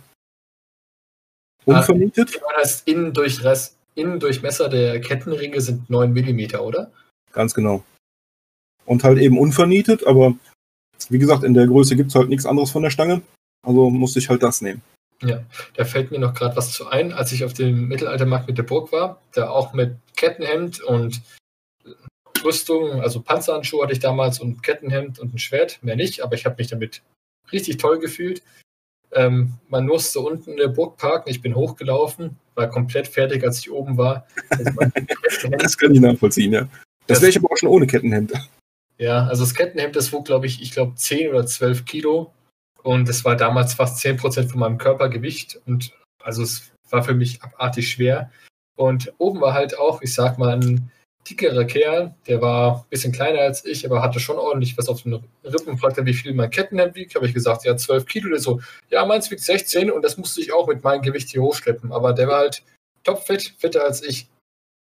Ja, das glaubt man nicht, ne? Wenn man, das, Problem ist, das Problem ist, wenn man, äh, wenn man halt selbst viel wiegt, ne, und man zieht dann halt einen Gambi an, auch wenn der 12 Kilo wiegt, ne, das ist halt prozentual gesehen gar nicht so viel mehr Gewicht. Ne? ja, prozentual zum eigenen Körpergewicht, was man rumschleppt, ähm, mit der Rüstung dann passt sich ein bisschen mehr an. Es ist halt im Endeffekt immer noch Gewicht, das man mit sich rumschleppt, aber wenn ich jetzt ein, als Mann 1,70 Meter groß bin und ich sag mal 70 Kilo wiege und dann wiegt meine Rüstung auch noch 14 Kilo sind es ja schon 20 Prozent des ursprünglichen Körpergewichts. Und Menschen sind keine Ameisen, die haben eine gewisse Grenze und dann irgendwann ist einfach Schicht im Schacht. Ja, also bei mir ist tatsächlich sehr auffällig gewesen. Am Anfang fand ich diesen 12 Kilo Gambison unheimlich schwer. Der wiegt wirklich 12 Kilo, der Gambi? Ja, ist halt, weil er viermal so dick ist wie normale Gambis, die man so von der Stange kaufen kann. Mhm. Und dann halt einfach, wenn du eine, eine ich sag mal, ein, äh, einen Oberkörperumfang von 160 Zentimetern hast, dann ist es einfach doppelt so viel Stoff. Ne? Also. Okay, bei den Oberkörperumfang sage ich nichts, sonst würde ich mich eingeschüchtern. Ich muss mich mal ausmessen für, ein, äh, für eine Brigantine. Da habe ich dann Maße von mir gewonnen, Hüfte, Taille und alles. Ja, du hast schon wesentlich mehr Masse, sage ich mal so. Ich sage jetzt nicht meine Maße, aber. Ja, ganz von mir aus ist mir im Prinzip wurscht, weil im Prinzip ist es für mich ja auch schwierig, erstmal Rüstungsteile zu finden. Ne? Also, mhm. das ist ja gar nicht so einfach, überhaupt was zu finden in meiner Größe. Wie gesagt, den Gambison, den musste ich für mich auch anfertigen lassen. Und zum Glück habe ich da in diesem virtuellen Mittelaltermarkt ja auch einen, äh, einen Ansprechpartner gefunden. Und der hat mir den auch für 220 Euro gemacht. Das ist aus, aus der heutigen Sicht, wenn ich das so heute zurückblicke, eine Maßanfertigung. Gambison in dem, in dem, äh, ich sag mal, also wie gut der halt auch genäht war und so. Der Qualität, das ist ein Schnäppchen gewesen. Also. Ja, da kannst du schon nichts sagen. Also ich habe für meinen von der Stange, habe ich auch schon 120 Euro bezahlt. Und das ist halt nichts Besonderes. Der ist von der Stange, der ist jetzt nicht besonders angepasst, tailliert oder sonst irgendwas. Ist einfach ein normales Ding. Und ein angepasster Gambason, da fängst du mal mindestens bei deinem Startpreis an und gehst dann nach höher. Und die ja, meisten Sachen von gesagt, der Stange sind auch nicht besonders gut. Du musst bedenken, für mich musste der erstmal aus, äh, aus ganz Osteuropa die, die Schafe zusammentreiben, um erstmal so viel Wolle zu kriegen. Ne? Das ist. Aber da wurden doch, ich habe mitgekriegt, da wurden doch äh, wegen Corona irgendwie zigtausend März oder so geschlachtet. Da war doch eh genug Fell ja, sonst was das, da. Das wusste ich jetzt zum Beispiel nicht, aber. Na, ich glaube, so frettchenartige Tiere. Das war aber tatsächlich noch vor Corona, wo ich den hab machen lassen. Ja, danach hätte es sich ja nicht quasi gelohnt. Also ich merke auch gerade, dass ähm, weniger Rüstung verkauft und gekauft wird, weil aktuell, ich sag mal, nichts kaputt geht oder der Bedarf halt kleiner ist. Ja, natürlich. Ja, also wenn, wenn, äh, wenn du nichts benutzt, dann geht auch nichts kaputt. Ne? Das Einzige, was passiert, ist, dass der Kram rostet, wenn du nicht eingeölt hast. Ne? Ja. Da muss ich mich leider zu meiner Schande gestehen, bin ich auch nicht immer so hinterher, wie, wie ich hätte sein müssen. Und mein Helm sieht schon ein bisschen rötlich aus. Hat schon fast die Haarfarbe von mir übernommen. Ja, da gibt es aber einige, die sind bestimmt schlimmer als du. Also solange du deine, ähm, deinen vollgeschwitzten Gambi nicht auf deine Metallsachen wirfst und eine Woche im Auto liegen lässt, bist du schon mal nicht ganz schlimm. Na, ich habe mir aus Holz so, so einen äh, stummen Diener gebastelt, na, wo ich den dann drüber hänge. Und dann, da kann der dann erstmal auslüften. Waschen ah. soll man ihn ja nicht, da würde ich eine ganz diskrete, private, unangenehme Frage an dich stellen. Na, frag mal. Wie, wie reinigst du deinen Gambeson? Oder reinigst du ihn überhaupt? Gar nicht. Also ich hänge ihn aus zum Lüften ne, und äh, das war's. Ja, ist so, machen 90 Prozent, glaube ich, auch so. Ich also man, hat mir, man hat mir vorher eindringlich davon abgeraten, ihn zu waschen. Äh, ja, also ich habe mal einen Eimer gewaschen und ich kann dir sagen, was passiert ist. Der war vorher ein bisschen zu groß, dann habe ich einen Eimer gewaschen und seitdem ist er sogar ein bisschen zu eng gewesen. Und ich glaube, also wenn der schon maßgeschneidert ist, lass ihn am besten so. Du könntest ihn im warmen Wasser. Ja, natürlich ist er heute ein bisschen zu groß. Ne? Also ich kann da jetzt gut noch, ich sag mal, ein halbes Dutzend Schwerter noch mit drunter verstecken. Einfach nur, weil ich jetzt dünner geworden bin durch das Training. Ja, das ist schon mal gut. Also wäre vielleicht einmal Waschen drin. Der Witz war ja, als ich den Gambelson damals bekommen habe, da hatte ich das, Ketten schon das Kettenhemd schon gehabt. Ja, und das Kettenhemd hat einen Brustumfang von 175. Dachte ich mir, klar, du hast einen Brustumfang von 160, kein Problem, das passt doch mit dem Gambelson. Dann kam der Gambelson und der Gambelson ist halt, ist halt schon ein dickes Teil, ne? Und dann angezogen und dann passte das Kettenhemd nicht mehr drüber. Ich denke, scheiße, ne? Da habe ja. ich ähm, auch einen Kumpel, ähm, der mir auf dem Markt erzählt hat, ähm, der hatte gerade einen Gürtel mit so Beschlägen und sein Ziel war aktuell auch ähm, abzunehmen und er meinte, ich will bis zum Sommer bis zum zweiten Beschlag kommen, das ist mein Ziel. Dann habe ich ein Jahr später wieder getroffen, ja, ich bin bis, fast bis zum zweiten Beschlag bekommen, also viel besser. Das Blöde ist nur, der Gambi ist jetzt zu groß. Grüße gerne nicht raus, Ragnar, falls du das hörst. mach weiter. Ja, das, das Problem war jetzt halt natürlich jetzt im, äh, im Oktober hat dann, oder was, November, ich weiß nicht gar nicht mehr, da hat dann halt wieder der, äh, der Lockdown zugeschlagen und seitdem ist Training halt eher Ebbe, ne? Ja. Ich mache jetzt zwischenzeitlich mache ich nochmal Einzeltrainings mit, mit dem einen oder anderen Trainer oder mit auch mit anderen Jungs, die schon den Einzelkämpfer bestanden haben wie ich. Also wir haben dann tatsächlich äh, so Reifegrade quasi, ne, dass du erst den Einzelkämpfer, dann den Linienkämpfer und dann den Veteranen irgendwann machst. Ja, und den, den Einzelkämpfer haben wir natürlich bestanden und die dürfen dann halt auch schon mal untereinander. Ne? Könntest du dazu mehr erzählen, zu den Liniengraden? Das sagt mir halt überhaupt nichts, aber es klingt ziemlich spannend. Das ist quasi so. Also es, wir, wir haben da im Prinzip so eine, ähm, ja, so eine Art Rangsystem. Na, wenn du, wenn du gerade anfängst, bist du natürlich der Anfänger und du darfst im Prinzip nichts unter, ohne Aufsicht machen. Ne? Also du, du ähm, wirst erstmal noch gar nicht in die Linie gestellt, sondern machst halt erstmal Einzeltraining mit den Trainern, ne? bei der du erstmal lernst, überhaupt das Schwer zu führen und erst wenn du das sicher kannst, erst dann kommst du in die Linie. Ne? Dann auch erst noch ohne Schild, weil du sollst dich erstmal nur auf das Schwert konzentrieren oder nur auf den Schild, aber nicht beides gleichzeitig, damit du nicht überfordert bist. Ne? Mhm. So, und also, dann. Linie, ja. Entschuldigung, dass ich dich unterbreche, aber Linie ist jetzt ähm, mehrere Krieger stehen an der Linie und der Linienkampf, dass halt dieselbe Anzahl an Gegnern gegenübersteht. Genau, also quasi der Schildwall gegen den anderen Schildwall, ne? Okay. So, das ist im Prinzip das, worauf wir alle hinarbeiten, dass wir einen großen Schildwall gegen einen großen Schildwall machen. Wir sind jetzt, ich glaube, knapp 30 Leute. Davon sind, glaube ich, im Moment sogar 25 aktiv. Also ist schon eine große Gruppe und die Leute sind auch richtig cool drauf und machen auch viel Spaß damit. Am Freitag habe ich jetzt zum Beispiel nochmal ein Einzeltraining mit einem anderen Kollegen und ja, da freue ich mich auch schon wieder drauf. Da wird wieder geschwitzt und dann bin ich wahrscheinlich den ganzen Samstag wieder total fertig. das ist, ähm, das geht bei jedem so. Ich war letztens auch, also letztens ist schon eine Weile her, äh, bei einem Kumpel gewesen. Da haben wir uns zu zweit auf die Rüstung wieder angezogen, haben ein bisschen was gemacht. Ich war eine Woche komplett im Arsch. Ich habe davor so ewig lang nichts gemacht und es hat man auch richtig gemerkt. Deswegen ist es halt schon wichtig, am Ball zu bleiben, sich aufzuwärmen. ja, das Problem war ja auch, wie gesagt, es war halt es war halt Lockdown, ne? man konnte ja im Prinzip im Winter auch gar nichts machen. Ja. Es war ja auch immer scheiß Wetter, deswegen konntest du auch sowieso konntest du auch überhaupt nicht raus. Ja, und dann haben wir dann halt äh, zu Weihnachten hatten wir dann auch noch die, die Seuche bekommen. Und ja, die hatte ich dann auch gut, guten Monat, fünf Wochen. Aber hast du ganz gut weggesteckt bis jetzt, oder? Jein, also es sind immer noch Nachwirkungen zu spüren. Also wir haben beide noch äh, eine sogenannte Belastungsdyspnoe. Das heißt, unter Belastung kriegen wir schlechter Luft. Mhm. Ja. Und mal, bei meiner Frau sind die Geschmacksnerven komplett umprogrammiert. Also die kann bis heute, kann sie noch nichts essen, was irgendwie mit, mit Zucker oder mit Milch zu tun hat. Ja, hoffentlich dreht sich das noch um. Ja, also zum Beispiel Schokolade oder Eis geht für sie überhaupt nicht mehr. ich glaube, jetzt gibt es viele Frauen, die sagen werden so, oh mein Gott, wie kann die denn noch leben? Kaffee geht auch nicht mehr. Das werden noch viel, viel mehr Leute schlimm finden, glaube ich. Kaffee hat aber schon immer scheiße geschmeckt. also mir schmeckt Kaffee auch nicht. Hat mir auch noch nie geschmeckt, aber ich kann verstehen, dass es da Leute draußen gibt, die ohne Kaffee überhaupt nicht leben wollen. Und meine Frau war vorher tatsächlich auch so ein, so ein Kandidat. Aber jetzt kann die keinen Kaffee mehr trinken. Jetzt trinkt sie Tee oder, oder Wasser halt. Ne? Mhm. Also Kaffee geht für sie gar nicht mehr. Oder generell, wie gesagt, alles, was mit Zucker zu tun hat.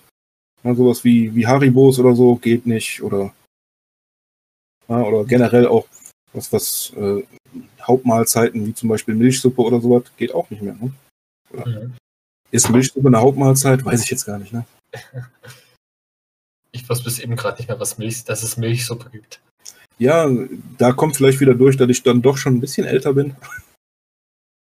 In meiner Kindheit gab es das noch, sagen wir es mal so. Aber du bist noch nicht geimpft, oder? Nee, ich darf ja auch im Moment noch nicht geimpft werden, weil ich eben die Seuche im. Äh, Achso, du, äh, du bist quasi, hast noch diese Immunität, aber selbst wenn du sie nicht hättest, ähm, solange ihr noch nicht geimpft seid, könnt ihr euch quasi noch zu den jungen Leuten zählen. Ach so. ich sag das mal so, weil meine Zuhörer sind, ähm, ich habe ja so Statistiken und die meisten sind männlich, also nahezu fast alle. Und zwischen ähm, Ende 20 und Ende 30. Ja, ich halte es da sehr mit Charlie Harper. Man ist immer so alt wie die Frauen, die man vögelt. ah, das ist ein guter Leitspruch. ich, ich, ja, ich meine, kann man machen. ja, wie gesagt, ist halt ein schönes Hobby und ja. macht auch sehr viel Spaß, aber es laugt einen halt auch aus. Ne? Jetzt haben wir für Samstag haben wir noch Bogenschießen geplant. Mal gucken, wie inwieweit ich dann dazu noch in der Lage bin. Ja. Aber so 50, 60 Schuss gehen immer. Ne? Ordentlich. Ähm, beim Bogenschießen geht es mir immer so richtig auf den Sack, wenn die Pfeile halt so richtig flach in die Rasengegend kommen, das Ziel verfehlen und sich dann unter die Grasnarbe bohren, dass du so ja. Ewigkeiten lang suchen musst und so. Ich kann dir gar nicht sagen, wie viele Pfeile ich schon verloren habe. Ich hasse diese Scheiße. Wenn die suchen. dann. Ja, meistens pro Training rechne ich damit, dass ich einen Fall weniger habe. Ja. Und das da, kann man tatsächlich so sagen. Deswegen muss man die am besten auch direkt in drei Dutzend kaufen oder so. Ja. Das ist. fängt halt mit 20 an und dann irgendwann hast du noch drei. Und davon ist noch einer gut. Die anderen sind verzogen oder haben irgendwie was abbekommen. Ja, ich habe ja damals, äh, da war ich auf einem auf einem Markt in Langenfeld und äh, ja, meine Tochter, die war da gerade in so einem beim Mäuserich und hat dann äh, so, so, so, so ein äh, aus Vlies so, so ein Bällchen mit einer, mit, mit, einer Glocke drin gemacht für unseren Kater. Ne? Also so, so, so übliche Kinderaufgaben, die es dann halt auf so Märkten gibt. Ne? Und sie hat auch sehr viel Spaß dran gehabt, aber ich habe mich so ein bisschen gelangweilt. Und gegenüber stand halt der Bogner und ich habe mir das so ein bisschen angeguckt, wie der da an seinem Bogen am Schnitzen war und ich dachte, ach, gehst mal rüber und guckst mal, ne? Ja. Ja, und dann kam er halt auch auf mich zu und sagte, ja, kann ich dir helfen? So, ich sag, ja, zeig mal, was du so hast, ne? Mhm. Und dann nahm, er mich, dann nahm er mich so in Augenschein und guckte mich so an und sagte so, ja, du ziehst wahrscheinlich am besten so um die 50 Pfund, ne? Und ich sag, keine Ahnung, ich habe noch nie einen Bogen in der Hand gehabt, ne? Sagt er, ja, aber so von deiner Schulterbreite und wie du so körperlich dastehst, müsste das hinkommen, ne? Und drückt man dann halt so einen Bogen in Hand und das war dann halt doch zu dem Zeitpunkt noch ein bisschen zu viel. Dann hat er aber auch direkt gemerkt, wieso. Sondern das Problem ist halt, weil ich halt so ein, so ein niedlicher Kerl bin, ziehe ich den Bogen halt nicht 28 Zoll, sondern eher so um die 32 Zoll aus. Und deswegen ist halt auch ein 44 Pfund Bogen bei mir schon 50 Pfund schwer, ne? Mhm. Ja, und dann habe ich im Prinzip, im Prinzip weiß nicht, ich fand den, ich fand den Typen cool. Der hat auch, äh, hat auch mit mir bestimmt zwei Stunden hat er mich da äh, beraten und mir alles vorgestellt und dann habe ich dann einen Bogen von ihm mitgenommen. Und das bereue ich auch bis heute nicht. Das ist ein super Teil. Tradition, äh, Traditional Bow heißt der, heißt der Laden von ihm. Wenn du mir einen Link zukommen lässt, könnten wir den wahrscheinlich mal hier verlinken oder mal zeigen für die Leute, die. Das ist ein, ein super schöner äh, Flachbogen. Also im Prinzip ein Langbogen, der flach gedrückt quasi aussieht ein super schönes Ding und ich bereue bis heute nicht, den gekauft zu haben, weil der schießt auch jetzt noch nach, keine Ahnung, bestimmt 5000 Schuss schießt er noch genauso gut wie am ersten Tag. Das ist super. Da hat manchmal Qualität ihren Preis. Da habe ich auch drei Pfeile mitgenommen. Natürlich habe ich einen davon verloren. Und die anderen beiden sind aber immer noch super. Ja, und dann habe ich mir irgendwann halt noch ein paar Pfeile dabei gekauft. Ja, von denen habe ich auch nicht mehr alle, wie das halt so ist, ne? wenn man halt ein paar Schuss macht, irgendwann sind halt ein paar weg. Ja. Ich hätte, ich hätte ja auch noch einen Bogen rumliegen, aber der war schon immer da, solange ich denken konnte. Ich hätte keine Ahnung, was das war. Da wollte ich mir mal bei dem Bogenmacher Pfeile kaufen. Der wollte aber wissen, was das für ein Bogen ist und welche genau. Und dann hatte ich gesagt, ja, keine Ahnung, so, so ein Bogen halt aus Holz. Er wollte mhm. nämlich keine Pfeile verkaufen, weil er meinte, das ähm, würde nichts bringen, wenn er nicht weiß, was für einen Bogen ich hätte, dann würde er mir nur die falschen Pfeile geben. Und ja, dann hat er mich leider von seiner Fachkompetenz davon abgeraten, Pfeile zu kaufen. Im Endeffekt habe ich doch welche gekauft, einfach mehrere Sorten, ein paar kurze, ein paar lange und ein paar dickere. Und ja, jeder fliegt jetzt anders mit meinen ja. rustikalen Bogen, den ich hier habe, aber ich mache das sowieso nicht so professionell auf dem Level, wo ich sage, da kommt es genau auf die Pfeile, auf die Zugkraft an. Ich mache das einfach nur mal so auf 5 Meter, 10 Meter, finde es toll.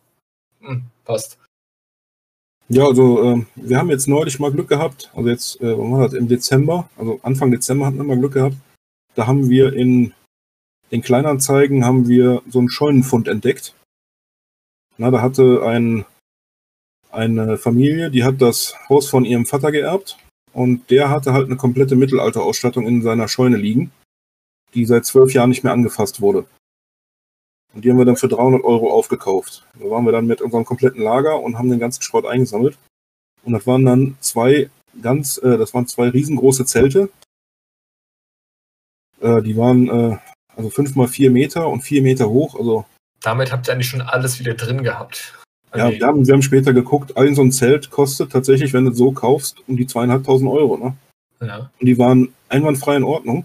Der Sack außen, ne, der war natürlich verstaubt ohne Ende, aber das Zelt da drin war noch einwandfrei in Ordnung. Bei so Garagenverkäufen kann man eh super Schnäppchen machen. Wir waren Dann, waren noch drei Schwerter dabei, die waren leider verrostet. Aber gut, die habe ich, das eine habe ich jetzt schon wieder aufpoliert. Ist ein bisschen leichter geworden, das schadet nicht. das war Metall halt das Gute. Das kannst du halt wieder schön auf Vordermann bringen. Das Ja. frisst sich nicht so durch wie Holz. Ja, dann waren da ähm, vier Bögen dabei und die habe ich auch tatsächlich alle mitgenommen. Die, ja, die benutze ich jetzt auch teilweise. Meine Tochter benutzt den einen. Ein Kinderbogen war dabei halt. Dann ungefähr 30 Pfeile. Dann waren da fünf Eichentruhen mit Geschirr und, und Klamotten und allem Scheiß drin. Mhm. Und äh, dann noch ein Tisch und ein paar Stühle. Und dann haben wir den Tisch und die Stühle haben wir für 200 Euro wieder verkauft. Im Endeffekt hatten wir dann äh, nur 100 Euro dafür bezahlt aus der, aus der Lagerkasse. Und wir sind so glücklich, dass wir diesen Fund gemacht haben. Weil Also Garagenverkäufe lohnen sich anscheinend ziemlich.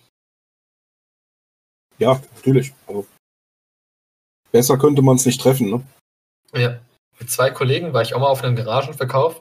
Also von Leuten, die in der Mittelalterverein hat sich aufgelöst und da hatten die den ganzen Keller voll mit Zeug, was sie loswerden wollten. Da habe ich dann ein Schwert gekauft, ein Kettenhemd, ein pa- paar Mittelalter-Sachen. Und das Schwert, das hat sich herausgestellt, das war von diesem ganz alten Kondak-Schmied, der anscheinend sehr, sehr schöne und langlebige Schwerter hergestellt haben soll. Und das kann ich auch bestätigen. Das Schwert ist schon über zehn Jahre alt, sagte der vorherige Besitzer und hält bis heute, ist nicht kaputt. Nochmal das Griffleder müsste ich mal erneuern, aber ansonsten passt alles perfekt und war ein super Kauf. Ähm, Ja. Dich würde ich Der ist gerne aber mal auch gestorben jetzt, ne? Der ist aber auch letztes Jahr gestorben, oder?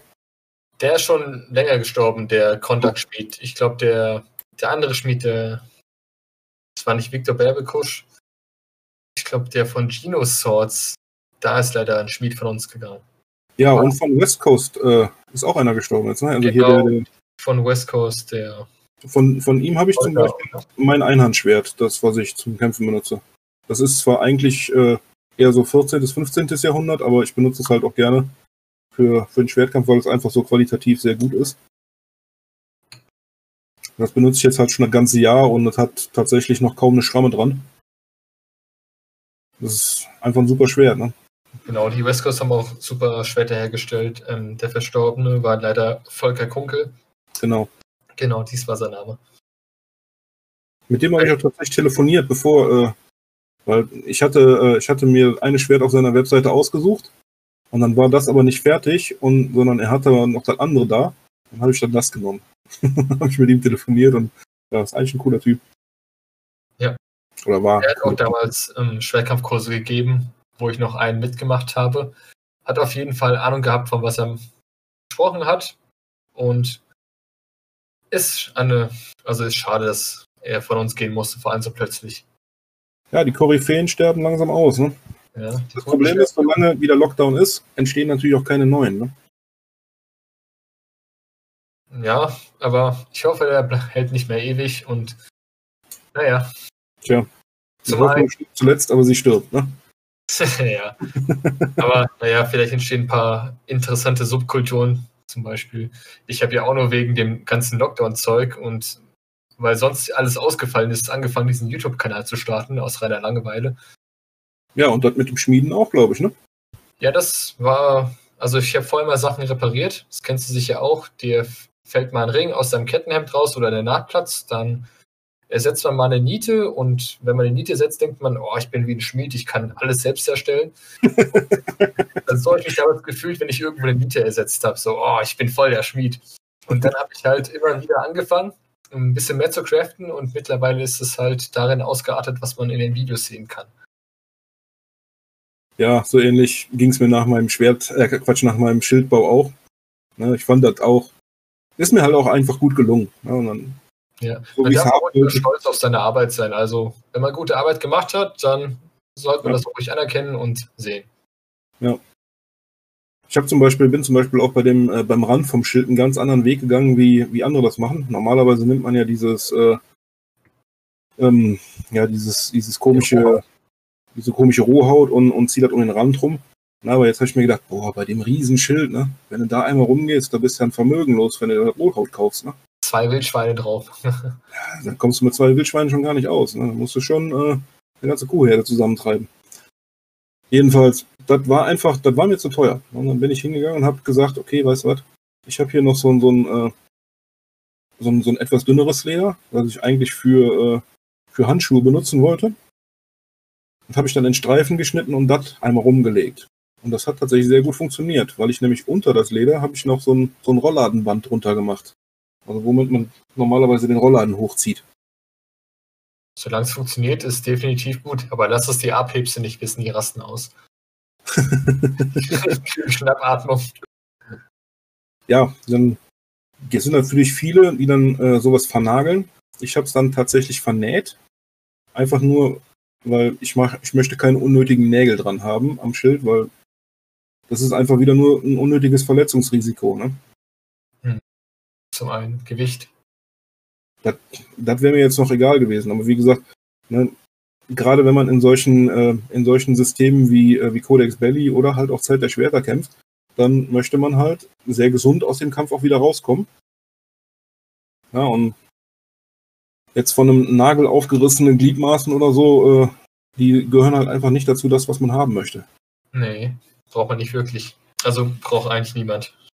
Ja, ich meine, das mag bei VK bestimmt noch ein bisschen cool sein oder so, aber ja, bei uns ist es eher weniger cool. Ja, und Ja. das möchte ich halt auch gerne vermeiden. Ich habe zum Beispiel auch die äh, Schildfesseln, die habe ich jetzt mit, mit Schlossschrauben und einer, äh, einer Hutmutter festgemacht, einfach nur damit es keine spitzen Kanten gibt. Ne?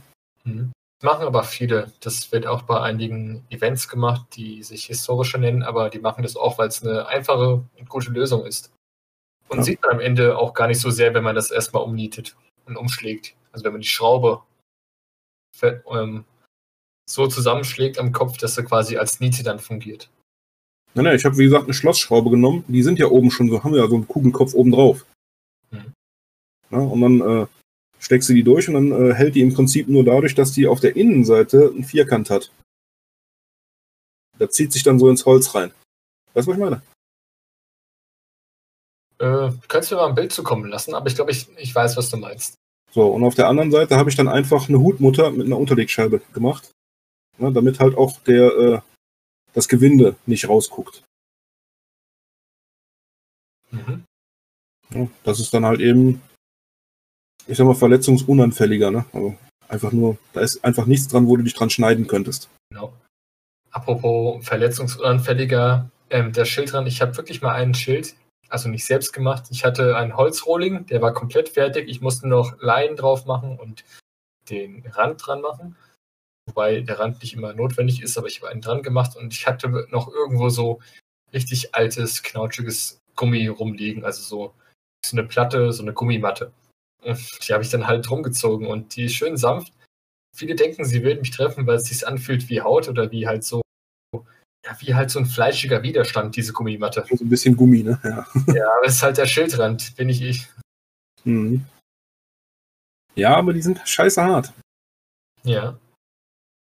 Ich bin Ähm, tatsächlich auch mal äh, mit, mit einem Kollegen eine etwas härtere Gangart gegangen und dann haben wir halt auch mit Schildstößen und allem gekämpft. Und äh, da war ich schon ganz froh, dass ich überhaupt den Nasal anhatte, weil der hat mir dann tatsächlich einen, einen Schildstoß auf den Nasalhelm gegeben und das ging dann wirklich auf, die, auf diesen, äh, diesen Nasalsteg drauf. Und äh, da war ich schon ganz froh, dass ich ihn anhatte, weil sonst hätte mich das komplett auf der Nase erwischt und die wäre wahrscheinlich geplatzt. ja, ja, es gibt manchmal so Grenzerfahrungen, das sind die, wo man denkt, ach, da, deswegen ist die Rüstung genau so geformt und an der Stelle. Ja, genau. Ach, deswegen, das bringt ja voll was, aber ich will das nie wieder erfahren, weil das war ja übelst knapp. Ja, genau.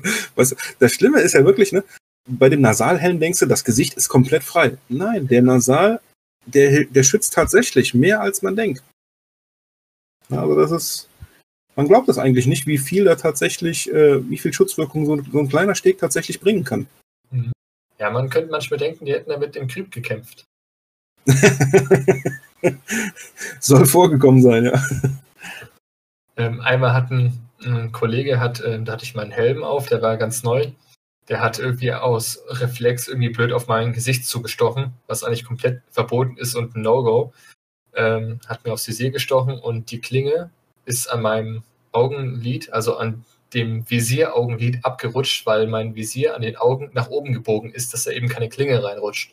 Mhm. Da habe ich ordentlich gemerkt, wie der Widerstand abgeglitten, also abgeleitet wurde. Ich so, oh, die Rüstung hat komplett ihren Job getan. War gut, dass es so geformt ist, aber bitte mach das auf keinen Fall wieder. Ich muss ja. das nicht wieder erfahren. Das, das habe ich ja zum Beispiel auch äh, in, in einem von, von diesen typischen YouTube-Videos gesehen, von Todd's Workshop. Ja, da hat er mit äh, Joe Gibbs, das ist ein äh, sehr bekannter Bogenschütze in England, haben die auf eine, eine auf eine historisch äh, angefertigte Brustplatte geschossen und die hat halt dieses V auf der, auf der Brust. Ja. Und dann hat man richtig gesehen, wie die Pfeile quasi von, von der Brustplatte abgesprungen sind und durch die Form der Brustplatte natürlich nach oben äh, abges äh, abgesprungen werden und die hätten den den entsprechenden Soldaten dann quasi in der Kehle getroffen, wenn dieses V nicht gewesen wäre. So wurde der Pfeil dann zur Seite weggeleitet. Mhm, das ist ein sehr gutes Video, das verlinke ich an der Stelle. Das habe ich auch gesehen.